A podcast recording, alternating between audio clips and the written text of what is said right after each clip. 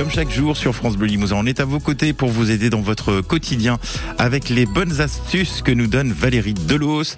Vous êtes un amoureux des animaux, alors la bonne astuce du jour proposée par Valérie va vous intéresser. Écoutez.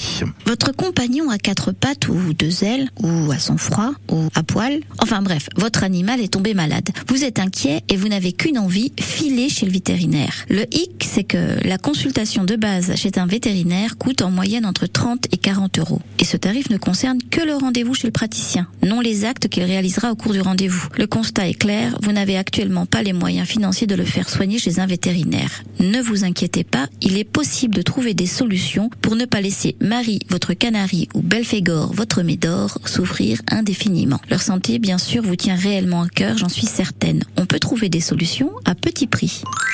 Écoutez, d'abord, première solution, s'arranger avec votre vétérinaire. Si on a un souci passager d'argent, votre vétérinaire peut vous proposer des paiements en plusieurs fois, ou même différés, surtout pour les opérations coûteuses. Autre astuce, les dispensaires. Renseignez-vous, il en existe peut-être un à proximité de chez vous. Les soins sont réalisés par une équipe de 4 à 5 étudiants vétérinaires, encadrés par un vétérinaire enseignant. Ils sont basés sur le système participatif. Les tarifs peuvent être libres ou imposés, mais ils restent vraiment très minimes toujours dans les dispensaires, mais cette fois à la SPA, puisqu'il existe des dispensaires de la SPA. C'est en 1945 que le premier dispensaire de la SPA a été créé. Les 12 dispensaires de la SPA répartis sur tout le territoire français s'adressent aux propriétaires démunis qui n'ont pas les moyens de prendre en charge les frais vétérinaires de leurs compagnons à quatre pattes. Renseignez-vous sur les sites de la SPA.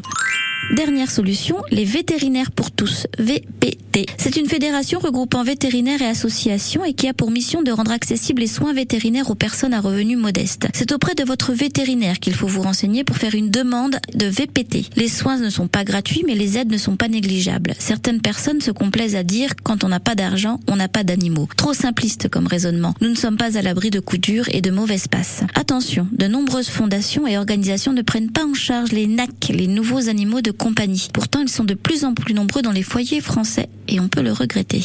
Maintenant, si votre animal est malade, c'est le cœur léger que vous pourrez faire comme la noiraude. Rappelez-vous. Allô C'est la noiraude. Je voudrais parler au vétérinaire. Et le vétérinaire, c'était euh, Daniel Secadi d'ailleurs qui prêtait sa voix pour cette série que les moins de 40 ans ne peuvent pas connaître. Merci beaucoup Valérie Delos. À demain. Demain, il sera question de nombreuses économies qu'on peut faire grâce au citron.